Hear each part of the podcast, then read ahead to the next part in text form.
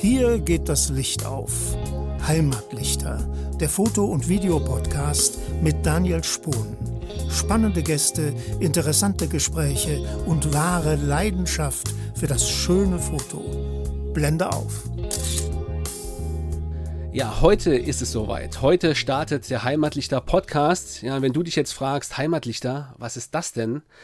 Ja, dann habe ich hier in Folge 1 den perfekten Gast für dich, denn heute ist hier der Gründer, der kreative Kopf hinter den Heimatlichtern, Benjamin Kuderer. Herzlich willkommen, Benny, schön, dass du da bist. Hallo Daniel, schön, dass wir zusammen heute die Folge machen. Ja, ich freue mich auch. Du, Benny, bevor wir tiefer in die Heimatlichter einsteigen und klären, ja, wenn ich dich zitieren darf, warum das letzte Jahr für dich eines der intensivsten deines Lebens war, und dann möchte ich noch etwas mehr über dich, über deine Geschichte erfahren. Wenn man so sagen kann, als Urschwarzwälder und als Schwabe, da liegt dir sicherlich das scharfe, scharfe Häuslebaue irgendwie schon im Blut. Bei dir ging es vermutlich auch deswegen relativ früh los mit dem selbstbestimmten Arbeiten, mit dem zielstrebigen Verfolgen einer Geschäftsidee.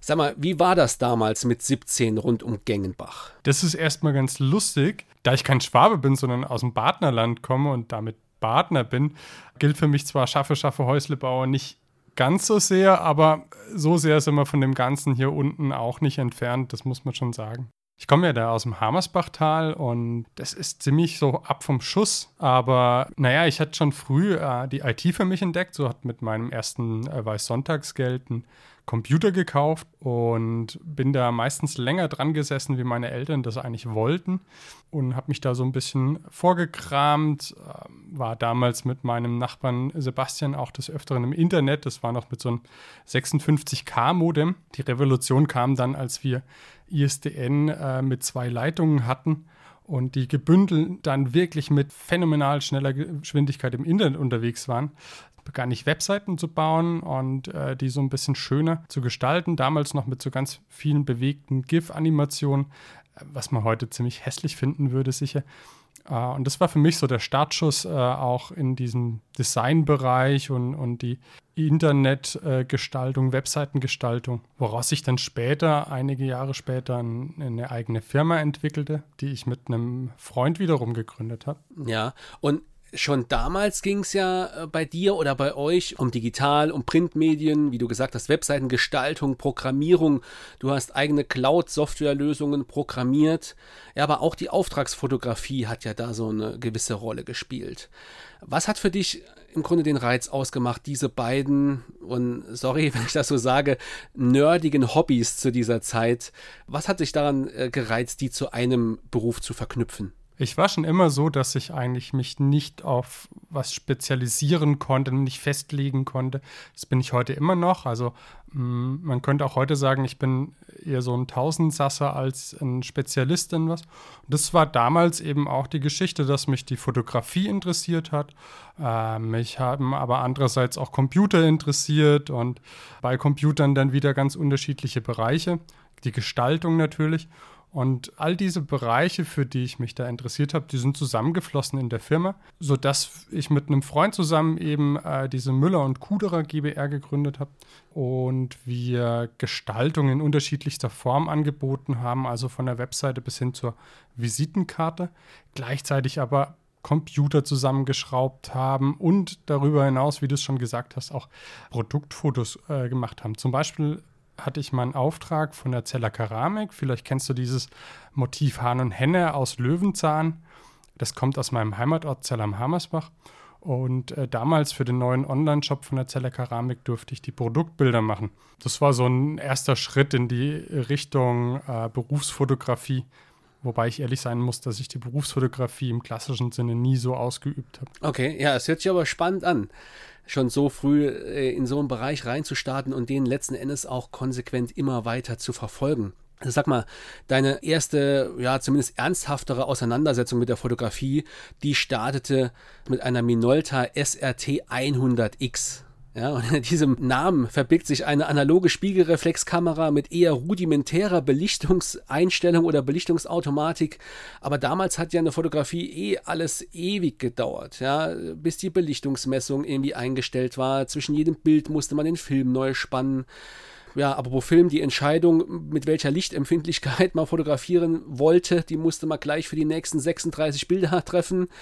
Und bis dann natürlich das Ergebnis betrachtbar war oder ja, ich sag mal vielmehr bis du das Ergebnis in den Händen halten konntest, vergingen ja dann oftmals wieder Tage, bis das Ganze aus dem Entwicklungslabor zurückkam.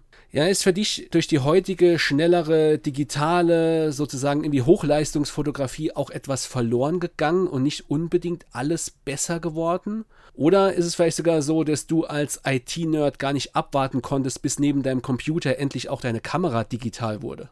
Am besten kann ich das eigentlich beschreiben anhand von einem, na, Umstieg kann ich es nicht nennen, eher einem Zugewinn von der Kamera. Als ich dann schon so mit den ersten Digitalkameras unterwegs war und auch mit besseren analogen Spiegelreflexkameras gearbeitet hatte, habe ich mir trotzdem so eine Kiew 88, ich weiß nicht, ob du die kennst, ist ein russischer Nachbau von einer Hasselblad Mittelformatkamera gekauft und da ist wirklich gar nichts drin. Also es ist rein mechanisch. Da ist noch nicht mal ein Belichtungsmesser oder so eingebaut, sondern muss wirklich mit einem externen Belichtungsmesser arbeiten. Und für mich war eigentlich dieser Rückschritt in Anführungszeichen damals e-, enorm interessant, weil es irgendwie so was Handwerkliches total Spannendes auch hat. Für mich, ja, schließen sich diese beiden Bereiche gar nicht aus. Also das sind zwei völlig unterschiedliche Bereiche, wobei ich auch zugeben muss, dass ich persönlich immer mal wieder so zwiegespalten bin. Also als jemand, der sehr nerdig äh, in manchen Themen unterwegs ist, begeistere ich mich natürlich auch für neue Technik, für die Digitalisierung in der Fotografie ähm, mittlerweile auch für diese ganze KI-Software, die da in den Smartphones und so drin steckt und für tolle Bilder sorgt. Gleichzeitig finde ich aber dieses Handwerkliche von den Analogkameras und von diesen ganz rudimentären alten Analogkameras extrem spannend, weil es für mich was was völlig anderes ist wie, wie die Software. Wenn ich dich da richtig verstehe, fotografierst du auch heute immer mal noch äh, gerne äh, analog, aber dann vermutlich eher so zum, zur Entspannung, zum Ausgleich, aus Interesse und nicht unbedingt für einen fotografischen Auftrag, oder? Analog für einen Auftrag habe ich nie fotografiert. Das ist wirklich so. Also ich bin ja nun noch nicht so alt. Ich werde äh, dieses Jahr 35. Ähm, nee, 34, sorry. Ich bin ja, da muss man ab und zu rechnen. nee. Mir, mir fällt es etwas leichter, ich werde dieses Jahr 40. Das ist einfacher zu rechnen. nee, ich werde dieses Jahr 34 und ähm, somit bin ich nicht in der Zeit groß geworden, ähm, wo es diese Digitaltechnik in der Fotografie noch gar nicht gab, sondern in der Zeit, wo ich das auch beruflich dann gemacht habe und nebenberuflich gemacht habe, da gab es schon einigermaßen gute Digitalkameras, sodass ich nie äh, analog fotografiert habe für Aufträge, sondern die Analogfotografie immer Hobby war. Ah, okay. Hat dich die Fotografie eigentlich seit deiner Jugend immer begleitet und wurdest du dann immer ambitionierter in deinem Umgang mit der Fotografie, in der Auseinandersetzung? Oder hast du auch mal, ja, wenn man so will, im wahrsten Sinn des Wortes den Fokus verloren?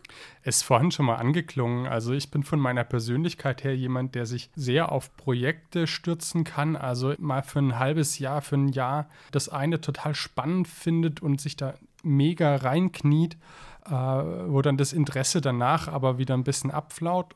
Und so war es bei mir eigentlich auch in der Fotografie, sodass ich ähm, da in meiner Jugend über ein paar Jahre hinweg extrem interessiert war und mich extrem reingekniet habe. Später dann aber so eine Lücke hatte, Jahre, in denen ich wirklich nur so dokumentatorische Fotos gemacht habe. Also das typische, ich bin auf einer Reise und mache mal kurz einen Schnappschuss geknipst habe, quasi, könnte man sagen. Da gab es schon die eine oder andere fotografische Lücke. Am Ende muss man auch sagen, dass ich kein, kein Fotospezialist bin. Also ich bin nicht der typische extrem gute Landschafts- oder sonstige Fotograf, der sich da über sein ganzes Leben lang reingekniet hat, um an einen gewissen Punkt zu kommen und sich immer fortzuentwickeln, sondern das hat mich immer begleitet auf einem guten Niveau, denke ich, aber es ähm, ich habe mich da jetzt nicht äh, auf äh, ganz gezielt auf ein extremes Niveau vorgearbeitet. Ein richtig großer Gap, äh, eine richtig große Lücke bei mir gab es eigentlich nach meinem Zivildienst, beim Rettungsdienst war ich da. Da habe ich fast gar nicht mehr fotografiert. Da war, war das irgendwie nicht mehr interessant und ähm, ich wollte da keine Zeit mit verbringen. Einige Jahre später war ich dann mit meiner jetzigen Partnerin zusammen auf Haiti, habe äh, ihre Schwester da besucht das war ein paar Jahre, nachdem dort ein verheerender Wirbelsturm auch über das Land gezogen ist. Und ich fand das Land einfach so unglaublich spannend und hatte damals meine Canon 20D dabei, die zwar eine gute Kamera ist, aber die halt schon einige Jahre alt war. Und es hat mich echt gefuchst, dass ich mit dieser alten Kamera da unterwegs war und ich mich nicht da im Vorfeld quasi nochmal mehr damit beschäftigt hatte, mich abgedatet habe, was das Equipment angeht. Und da sind einige schöne Bilder entstanden, wo ich aber im Nachhinein sagen muss, so von der technischen Qualität, äh, von der Kameraqualität, hätte ich es mir echt besser erwartet und reut es mich heute noch, dass ich da davor nicht mich damit beschäftigt habe. Ja, ja ich denke gerade Urlaubs-, Landschafts- und auch Naturfotos auf Haiti, das ist sicherlich ein Traum, aber im Grunde hat sich ja jetzt bis auf die Location bei dir bis heute nichts wirklich dran geändert, was deinen Interessensschwerpunkt in der Fotografie angeht.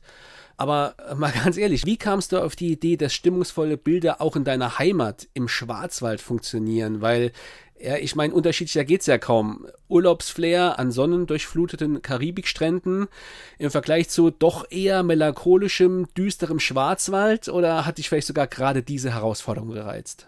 Vor allem reizen mich Situationen, die irgendeine Stimmung präsentieren. Ob das jetzt Fotos äh, aus diesem Teil oder aus dem anderen Teil der Erde sind oder ob das Fotos mit Menschen oder ohne Menschen sind, das kommt mir eigentlich gar nicht so drauf an.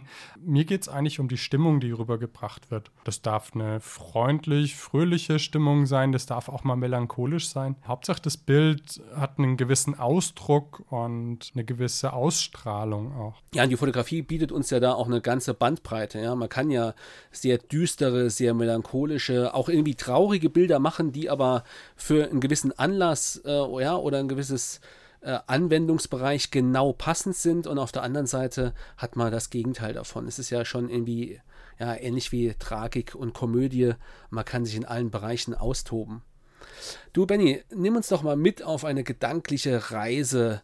Und äh, ja, auch an der Stelle möchte ich gern zitieren, und zwar auf die Reise von der Schnapsidee zur Heimatlichter GmbH. Wurde diese Idee auch auf Haiti geboren oder wie kam es auch überhaupt zu dem Namen Heimatlichter? Das war einige Jahre nach Haiti. Also davor muss ich erzählen, dass ich ähm, jetzt einige Jahre in der Schweiz gelebt habe und äh, beruflich was völlig anderes gemacht habe. Die ganze Geschichte mit Design und, und Programmierung und Fotografie war einige Jahre lang nur so ein ganz kleiner Nebenberuf von mir, den ich einfach mehr aus Freude als an aus einer beruflichen Hinsicht äh, weiter betrieben habe. Im vorletzten Jahr, also 2019, haben wir uns dann, mit wir meine ich meine Familie, ich habe noch zwei kleine Kinder, dazu entschieden, aus der Schweiz wieder zurück nach Deutschland zu kommen, um einfach die Großeltern näher bei uns zu haben, um die Kinder mit den Großeltern aufwachsen sehen zu können und auch ein bisschen Unterstützung zu bekommen. Das war so eigentlich der Hauptgrund, warum wir aus der Schweiz zurück nach Deutschland sind. Und bei diesem großen Schritt war mir einfach klar, dass ich ja diesen Beruf, den ich da in der Schweiz ausgeübt habe, in Deutschland nicht ausüben möchte. Da gibt es keine entsprechenden Perspektiven.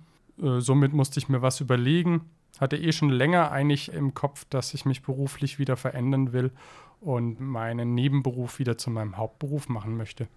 Das war eigentlich die Grundintention. Äh, einfach nur, ich möchte wieder selbstständig tätig sein, ich möchte wieder kreativ schaffen und, und meine Ideen umsetzen. Das hat sich dann weiterentwickelt. Im Spätjahr 2019 war ich mit einem guten Freund wie fast jedes Jahr auf Sizilien. Wir ähm, organisieren da jedes Jahr eigentlich eine Kletterreise hin.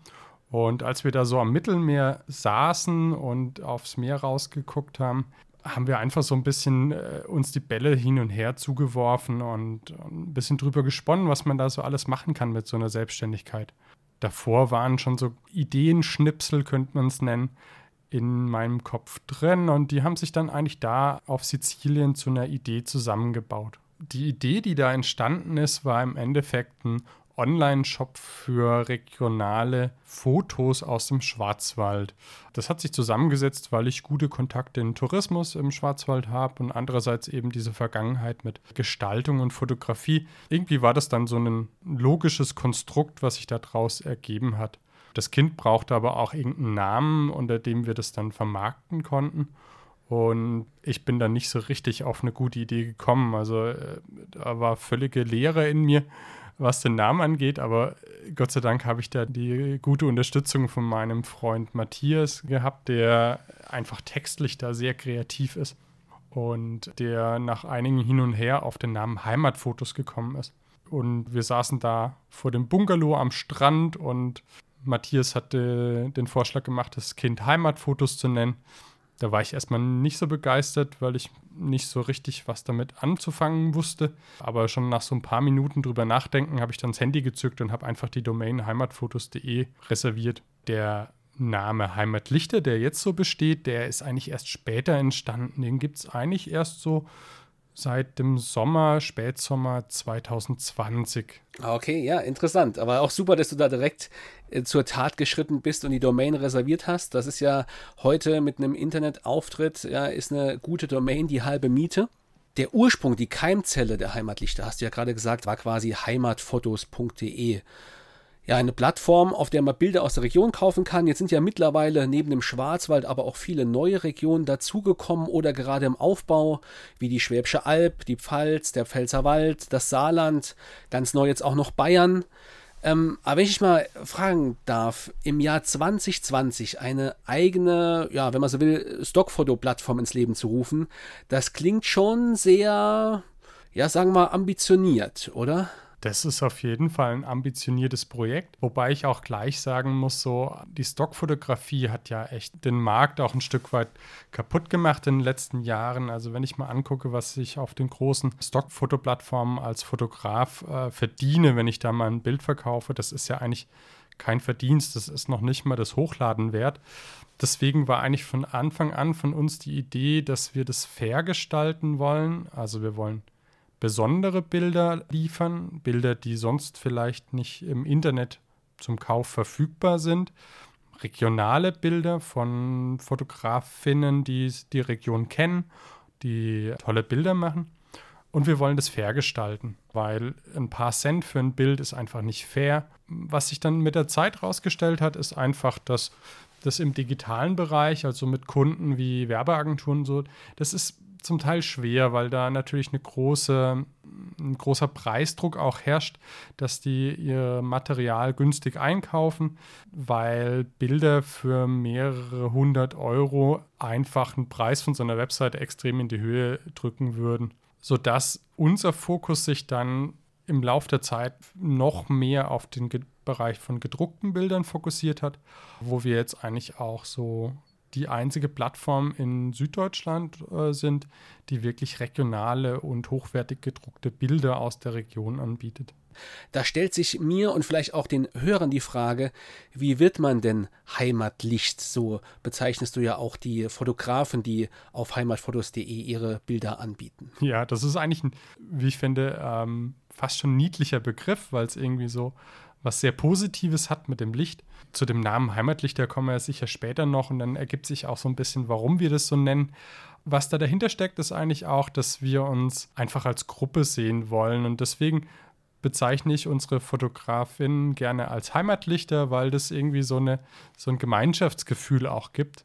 Wie man Heimatlicht wird, das ist eigentlich relativ einfach. Man kann sich bei uns bewerben, kann Bilder einreichen und beschreiben, warum man überhaupt bei uns Bilder anbieten möchte. Wir besprechen das dann im Team, ob die Bilder von demjenigen, derjenigen hier bei uns reinpassen. Was da mit dazu kommt, ist, dass wir des Öfteren auch Fotografinnen dann ablehnen, was oft damit zu tun hat, dass wir unsere Gruppe nicht enorm vergrößern wollen, um so eine ja, nicht abzurutschen in, in den Bereich von so einer riesen anonymen Plattform, wie es die halt auch gibt, sondern wir wollen einerseits unsere Heimatlichter auch persönlich kennen und andererseits aber auch eine gewisse Übersicht halten auf der Plattform. Ja, ich glaube, das ist auch ein ganz entscheidender Punkt gegenüber den ganzen großen globalen Stockfoto-Anbietern. Die haben natürlich ein unglaubliches Portfolio, aber genauso, sage ich mal, ein Durcheinander erwartet einen eben auch dort, wenn man nach Bilder sucht und dann kann man dann auch mal wirklich Stunden verbringen und nachher sagen, ah, was irgendwie ist doch nicht das dabei, was ich wollte. Und wenn man sich für regionale Fotos aus den Destinationen, die es jetzt schon bei heimatfotos.de gibt. Wenn man da was braucht, da wird man viel zielstrebiger natürlich dann auch bei den Heimatlichtern was finden. Vielleicht gerade nochmal zu dem Begriff Heimatlicht. Ist das das naheliegendste für mich, wäre jetzt natürlich so eine Wortschöpfung aus Heimat, eben der Regionalität und Licht von Fotografie, Malen mit Licht oder steckt da noch mehr dahinter? Also was du da ansprichst, ist ein ziemlich großes Thema. Wir haben uns ewig Gedanken gemacht um den Firmennamen, als quasi die Entwicklung von Heimatfotos dann letztes Jahr so rasant fortgeschritten ist, dass wir äh, im Sommer vor der Frage standen, wie nennen wir das Gesamte? Heimatfotos ist, ist ja nur ein Teil von uns in, mittlerweile. Wir brauchen also einen Namen für das Gesamte. Und ey, da hat eine ganz schöne Odyssee begonnen mit, äh, wie nennen wir uns jetzt? Wie nennen wir das Ganze? Weil äh, wenn wir demnächst auch ein paar Videos anbieten wollen in diesem Bereich, wenn wir da Kurse, Workshops, äh, Fotoreisen und so weiter vertreiben wollen als Plattform, dann äh, kann das Ganze ja nicht nur Heimatfotos heißen. Also hat da eine Namenssuche begonnen und, und wir haben Ideen bekommen von allen Seiten. Und ganz oft ist es daran gescheitert, dass die ganzen Domains schon vergeben waren. Das äh, ist leider was, was im Moment total normal ist. Wir haben uns dann irgendwann, ich, ich kann dir gar nicht mehr genau sagen, wer auf die tolle Idee kam, aber irgendwie in diesem Prozess kam es dann auf, auf den Begriff Heimatlicht, Heimatlichter. Und da bin ich natürlich schnell wieder auf Domainsuche gegangen und habe gesehen, okay, heimatlichter.de ist vergeben, aber da ist noch nichts drunter und heimatlichter.com ist noch frei. Also gut, passt. Sichern wir uns, die kommen und, und den Besitzer von der DE-Domain, den schreibe ich an und kaufe dem die Domain ab gesagt, getan und wir hatten dann unseren Markenname Heimatlichter. Ja, das passt doch wunderbar. Zu den äh, weiteren Projekten, die auch noch unter Heimatlichter gerade in Entstehung sind, da kommen wir gleich noch dazu. Ein weiterer wichtiger Punkt, den ich da noch hätte, wäre neben ja, der Regionalität und der Leidenschaft für Fotografie, für Ästhetik im Allgemeinen, ist ja dir aber vor allem auch die Ökologie und Nachhaltigkeit sehr wichtig. Wie geht Heimatlichter mit diesem Thema um? das ist ein großes Thema und wir befinden uns als Unternehmen da ganz am Anfang von einem Weg, der uns hoffentlich noch ja, lange begleiten wird oder auf dem wir noch lange gehen werden. Wir haben schon die ein oder anderen Ideen, wie wir das anpacken wollen. Hinter allem steht auch ein Grundsatz, den wir als Firma haben, nämlich dass wir mehr sein wollen als nur irgendein Anbieter. Wir wollen nicht einfach nur ein Unternehmen sein, bei dem es darum geht, Geld zu verdienen und, und äh, möglichst schnell reich zu werden. Mal ganz abgesehen davon, dass das vielleicht auch der falsche Bereich ist, um möglichst schnell reich zu werden, muss man vielleicht eher irgendwie Bücher, Online-Shops wie Amazon gründen. Nee, es geht uns wirklich darum, auch was für unsere Gesellschaft zu tun. Und da ist halt das Thema Klimawandel, Ökologie, Naturschutz und so für uns einfach eine riesige Herzensangelegenheit und die wir auch mit, dem, mit der Firma Heimatlichter verfolgen wollen. Wie wir das angehen, das ist eben eine gute Frage. Das Mindeste, was wir tun können, was wir auch jetzt schon tun, ist, dass wir halt nur Ökostrom verwenden für unsere Büros, dass unsere Server beispielsweise in einem CO2-neutralen Rechenzentrum an der Nordsee äh, stehen, äh, wo durch die Serverabwärme irgendwelche Algen produziert werden. Also fancy Projekt, aber richtig cool. Das ist aber nur so der Start von dem, was eigentlich sein kann. Was in Zukunft sein soll, ist, dass wir Projekte in der Fotografie da noch genauer uns angucken wollen. Also mal zu analysieren, was, was produzieren wir als Fotografinnen auch an CO2-Emissionen, was könnten wir tun, damit wir einen positiven Beitrag zum Klimawandel quasi bringen und wo müsste sich was verändern in diesem Bereich von, von der Foto- und Videografie. Ja, das ist ein super wichtiger Punkt und ich finde es auch wirklich extrem wichtig, dass man sich da auch positioniert, dass man auch als Unternehmen Verantwortung übernimmt und sich nicht nur so einen grünen Anstrich gibt, sondern wirklich ja mit Herzblut bei der Sache ist und versucht jeden Tag die Welt, wenn es auch nur ein Stückchen ist, besser zu machen, auch wenn das so eine abgedroschene Formulierung ist, aber im Grunde geht es eben genau darum. Die Heimatlichter haben sich ja im Grunde zur Aufgabe gemacht, Menschen zum perfekten Bild zu verhelfen, wenn man so sagen will, und gleichzeitig eben die Natur und den Umweltschutz nicht außer Acht zu lassen. Jetzt haben wir über heimatfotos.de schon gesprochen, aber was ist denn da so konkret noch in Planung? Kannst du uns da einen kleinen Einblick geben, wo diese Reise hingehen wird? Also wir als Heimatlichter sehen uns ja im Endeffekt nicht als klassischen Fotoanbieter, wie es die ja zuhauf auch gibt, sondern was wir machen, ist, dass wir eine Gemeinschaft bilden aus Fotografen, Videografen und anderen Medienschaffenden und für die ein Stück weit einstehen, aber auch Services bieten. Also wir sind eigentlich der Hintergrund dahinter. Wir bieten Plattformtechnik, Marketing, bald vielleicht auch Coaching in dem Bereich. Im Moment gibt es schon eben, wie du das schon gesagt hast, diese Plattform Heimatfotos. Das ist einfach eine, eine, tolle Plattform, über die wir sichtbar sind, über die wir den Fotografinnen, auch unseren Heimatlichtern auch anbieten können, ihre Bilder zu verkaufen.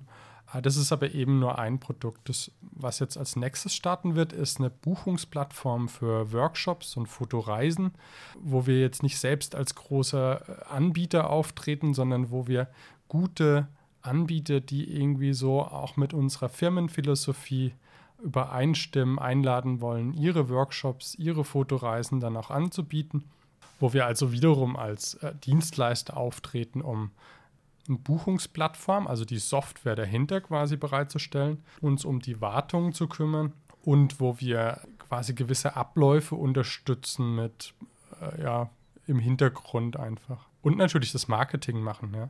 Ja, da profitierst du natürlich sicherlich auch von deiner Vergangenheit, deinem Start in die Unternehmerwelt, eigene Software zu programmieren, das ganze Gestalterische dabei nie aus den Augen zu verlieren.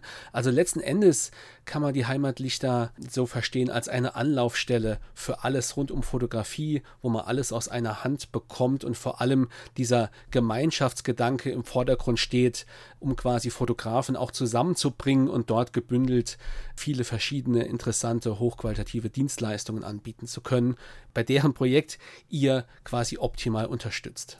Genau, du sagst es. Also in erster Linie sind wir ein, ein ganz großes und starkes Netzwerk unter Medienschaffenden. Wir haben in viele Bereiche gute Kontakte. Also wir haben gute Druckanbieter für irgendwelche Kalendergeschichten. Wir haben äh, tolle Fotodruckanbieter, was solche Großformatdrucke bis hin zu riesengroßen Leuchtkästen angeht. Wir haben in den Tourismusbereich Kontakte. Wie gesagt, wir sind in erster Linie ein Netzwerk, wo wir Menschen, die was machen wollen, zusammenbringen und gleichzeitig ihnen aber auch Services bieten, um ihr Vorhaben da zu unterstützen. Ja, ich denke, die Reise geht weiter, ja, und wir alle dürfen uns da freuen, was da noch so kommt von dir und den Heimatlichtern.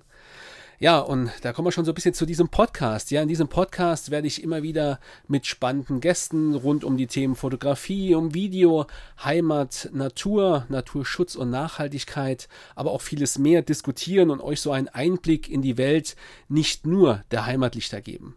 Ja, da bleibt nur noch eine Frage, Benny, im Grunde. Äh, ja, wer ist ich? Ich bin Daniel Spohn. Ich komme aus dem Saarland und bin neben dem ja, Moderator und Produzent des Heimatlichter-Podcasts, kurz gesagt, vor allem eines Künstler, würde ich sagen. Ja, das beschreibst du ja schön. Du bist also in erster Linie Künstler. Ich dachte immer, du bist Biologe und Fotograf. Wie passt denn das zusammen? Ja, das ist jetzt auch keine ganz leichte Frage, aber wenn man sich für die Fotografie interessiert oder entscheidet als beruflichen Weg, hat man ja zuerst mal eine wichtige Frage zu klären. Will ich Auftragsarbeiten machen? Will ich ein Fotostudio haben? Ja, da fällt dann oft das böse Wort Passbilder fotografieren in der Fußgängerzone.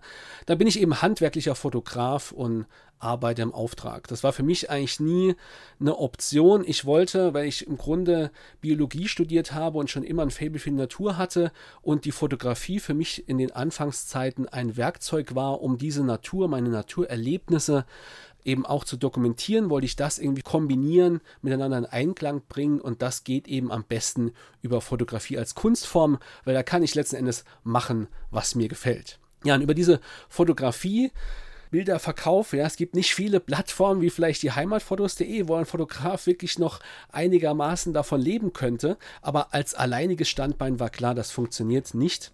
so möchte ich nicht in eine Selbstständigkeit starten. Das, denke ich, kennt jeder Fotograf, der sich da umschaut. Deswegen bin ich dann ja durch meine Vergangenheit als Außendienstler und Workshop- und Fortbildungsleiter letzten Endes auch auf die Idee gekommen, ja, Fotoworkshops anzubieten, um anderen Leuten eben zu zeigen, zu erklären, sie an die Hand zu nehmen, wie sie selbst gute Bilder umsetzen und vielleicht gar nicht mehr unbedingt meine Bilder kaufen müssen. Ja, und dazu kommt, dass ich mit der Naturfotografie auch ein Fable, und das steckt sicherlich auch die Biologie dahinter, für eben fernere, exotischere Ziele habe. Die Regenwälder und die Wüsten unserer Erde, da ist nämlich eine ganz besondere und spannende Biologie und besondere Arten zu treffen. Und ja, diese Reiseleidenschaft, die, ja, die begleitet mich schon sehr lange. Und so mache ich mittlerweile auch Vorträge, sogenannte Multivisionsshows für die große Bühne letzten Endes über diese Reisen, wo es Einblicke gibt in diese fernen Kontinente. Genau, das ist so das Zweite. Dann ja, eine Autorentätigkeit. Hin und wieder schreibe ich auch für Magazine und für, ähm, ja, für Foto- und Reisemagazine. Und das ist auch so ein Punkt, wo ich ganz gut das biologische Hintergrundwissen mit ästhetischer Fotografie irgendwie verknüpfen kann. Denn ja, von der rein dokumentarischen Fotografie habe ich mich jetzt schon länger verabschiedet. Ich möchte mehr über Ästhetik auch irgendwie ja im Bewusstsein für Natur und auch für ferne Kulturen wecken. Und das ist so mein hochgestecktes Ziel. Das klingt super. Jetzt hast du schon mehrfach erwähnt, du bist Biologe und Fotograf und das vereint sich irgendwo so in der Naturfotografie.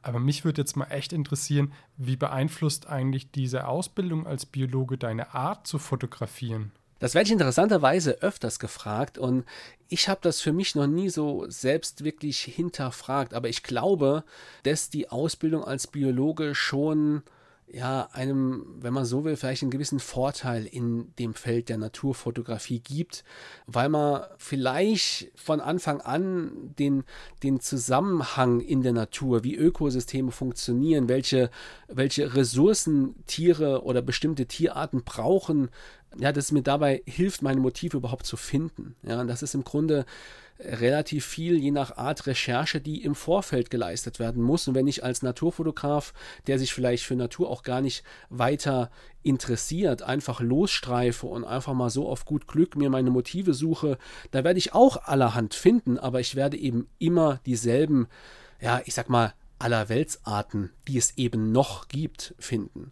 Und als Biologe interessiert mich irgendwie auch immer so das Spezielle, ja, Arten, die ein spezielles Erscheinungsbild haben, Landschaftsformen, die was ganz Eigenes haben, die es vielleicht sonst so nirgends gibt. Und dafür muss man gar nicht weit fahren. Ja, ich denke da zum Beispiel an den Pfälzer Wald. Diese Sandsteinformationen sind einzigartig. Die habe ich bei mir fast vor der Haustür. Das ist genial. In die andere Richtung habe ich mit dem Bliesgau eine uralte Kulturlandschaft, wo es viele spannende Arten und Lebewesen gibt. Und als Biologe ist man eben auch gewöhnt, und das ist, denke ich, bei vielen so das Bild eines Biologen, man sitzt im Labor an einem Mikroskop. Und im Mikroskop, da lernt man genau hinzublicken. Und dieses genau hinblicken und auch schöne und kleine Motive überhaupt in der Natur zu finden und sie dann versuchen ästhetisch in Szene zu setzen in den Bildern, das ist für mich so diese Schnittmenge, wo ich vielleicht, ich weiß es nicht, ich kenne eben nur die Sichtweise als Biologe, dass ich da vielleicht davon hin und wieder profitiere. Das mag sein. Du verbindest also natürliche Motive, die du vielleicht auch äh, mit deiner Ausbildung noch ein bisschen mehr erkennst, mit einer fotografisch-handwerklichen Tätigkeit. Und da klingt für mich auch so ein bisschen äh, das Ziel durch, ähm, Natur zu vermitteln, Natur erlebbar zu machen, Faszination für Natur zu wecken und äh, wir haben es vorhin ja schon drüber gehabt. Unser Thema, mein Thema ist ja auch immer Umweltschutz, Naturschutz. Das fließt da ja irgendwie so mit rein. Deswegen frage ich mich, wie, wie machst du das denn zum Beispiel bei deinen Multivisionsshows, dass du die Begeisterung für eine intakte Natur wächst? Ja, das ist natürlich ein schwieriges Ziel, dem ich mich gerne annehme. Ob man das erreicht, ist natürlich immer so eine Sache. Ich, ähm, ja, ich habe in meinen Multivision-Shows ganz klar auch das Thema Natur. Auch dort kommt der Biologe immer wieder zum Vorschein.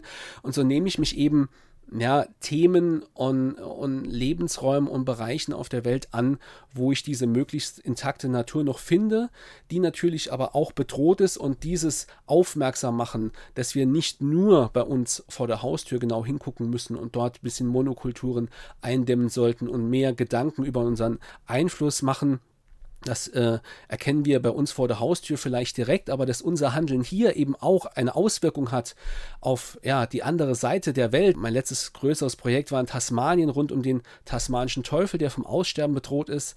Ja, das hört sich so weit weg an, aber im Grunde sind es auch dort, sind es letzten Endes wir Europäer, die dort eine letzte Wildnis auch, ja, wenn man so sagen will, ihr den Gar ausmachen.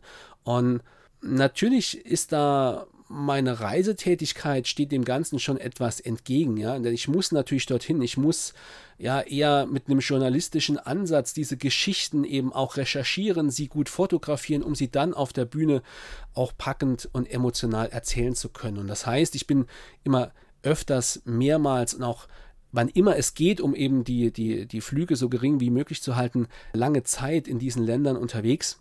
Es wäre sicherlich anmaßend, wenn ich sage, ja, ich fliege stellvertretend für meine Zuschauer dorthin und ich zeige euch das ja, guckt es euch bei mir auf der Leinwand an, ihr müsst gar nicht mehr selbst ein Flugzeug be betreten, um dahin zu fliegen. Das mag sicherlich vermessen sein, aber ich denke, bei einigen ist das sogar vielleicht auch ein Grund, äh, und wenn es nur daran liegt, dass man vielleicht schon älter ist, nicht gerne fliegt, nicht gerne mehr fliegt, ja, Flugangst hat oder sonst wie. Und natürlich muss man auch sagen, diese Erlebnisse, die ich dort intensiv recherchiere, auch mit dem biologischen Hintergrundwissen, es liegt viel Recherchearbeit schon im Vorfeld dort, um eben die spannenden, wichtigen Leute dort zu treffen. Das ist nicht unbedingt das, was der normal Bürger unter Urlaub versteht, was dann dort für mich abläuft. Und letzten Endes ist es für mich ein Beruf, um diese Themen, die für uns so weit weg erscheinen, doch auch in unsere Gesellschaft reinzuholen, um zu sagen, hey, wir sind alle irgendwie global miteinander vernetzt und wir müssen einfach aufpassen, dass dieser ganze Planet weiterhin gut funktioniert. Das ist, du hast gerade angesprochen, du bist für deine Arbeit natürlich auch oft auf Reisen. Dir macht Reisen auch Spaß.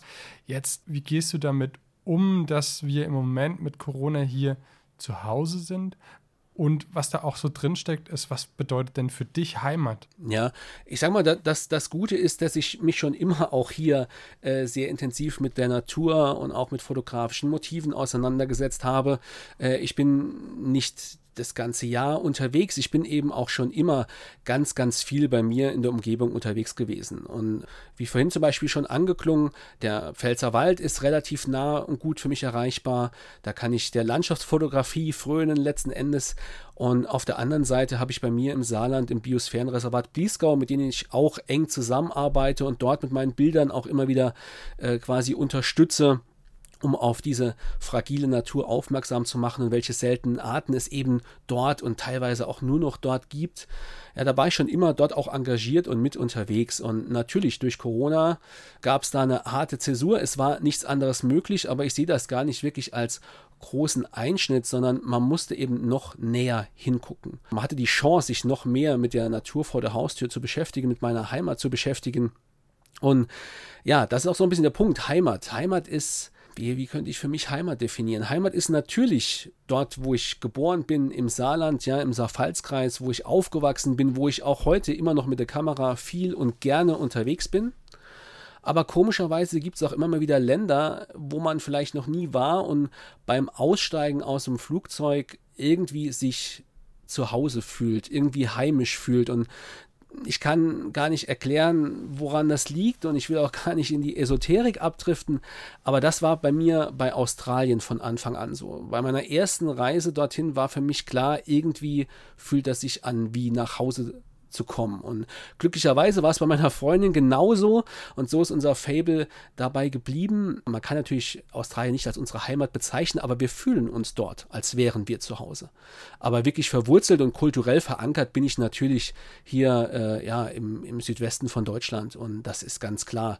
Da komme ich auch immer wieder gerne zurück und da freue ich mich auch immer wieder, egal wo ich war, wieder hierher zu kommen, dort, wo ich mich quasi auskenne, wo ich mich frei bewegen kann, ohne nachzudenken, ohne ja. Daniel, du sagst es ja schon, dass Heimat für dich ähm, kein Begriff ist, der jetzt so ganz isoliert auf einen Bereich bezogen ist, sondern dass du dich auch in Australien irgendwie zu Hause daheim gefühlt hast dass du dich natürlich aber gleichzeitig auch da, wo du aufgewachsen bist und wo du immer noch auch äh, lebst, zu Hause fühlst und da deine Heimat ist.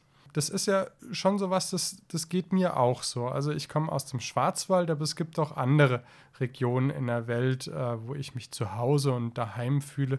Und das ist eigentlich auch der Grund, warum wir unsere Unternehmen Heimatlichter genannt haben, weil wir diesen Begriff, der durchaus auch teilweise negativ belegt ist oder in eine gewisse Richtung zeigt, weil wir den so ein bisschen aufwerten wollten. Ja, wir wollten dem eine sehr positive Bedeutung geben, den noch mehr mit mit Licht, mit Freude, mit äh, positiven Emotionen unterstreichen und machen für die Heimat in so einem positiven und nicht ausschließenden Kontext einfach Werbung. Und, und diese Werbung für den Urlaub, für die Reise in die Heimat für offene Augen und äh, für, ja, wie soll ich sagen, einfach einen genaueren Blick auf das, was man jeden Tag sieht.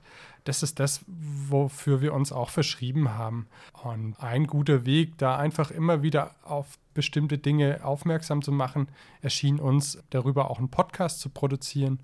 Und was soll ich sagen, da sind wir und ich freue mich sehr, dass wir dich dafür gewinnen konnten, zusammen diesen Heimatlichter-Podcast auch ins Leben zu rufen und Werbung für das Schöne in der Region zu machen. Ja, da freue ich mich auf jeden Fall auch schon drauf. Der Startschuss ist jetzt gelegt und ja, Benny, ich freue mich, wenn du auch in Zukunft natürlich immer mal wieder hier als Gesprächspartner zu Gast bist und uns über Neues aus dem Heimatlichter-Universum berichten kannst. Wir hören uns auf jeden Fall. Hat Spaß gemacht mit dir, Benny. Danke. Danke dir und viel Spaß mit den spannenden Gästen, die da noch kommen werden. Das war der Gründer der Heimatlichter, Benny Kuderer im Gespräch. Und mittlerweile hat Benny noch jemand Gleichgesinnten für seine Geschäftsidee gefunden. Wer das ist, das werdet ihr erst in Folge 10 erfahren. Aber morgen, da geht es hier schon weiter im Heimatlichter Podcast. In Folge 2 wird der fantastische Naturfotograf Stefan Immig zu Gast sein. Und er wird uns mitnehmen auf seine Streifzüge rund um seine Heimat mit, aber auch ohne Kamera. Ihr dürft gespannt sein. Ja, ich freue mich, wenn ihr auch dann wieder dabei seid. Am besten abonniert ihr schon gleich den Heimatlichter Podcast, um auch zukünftig keine Folge mehr zu verpassen. Ich freue mich auf euch. Wir hören uns. Euer Daniel.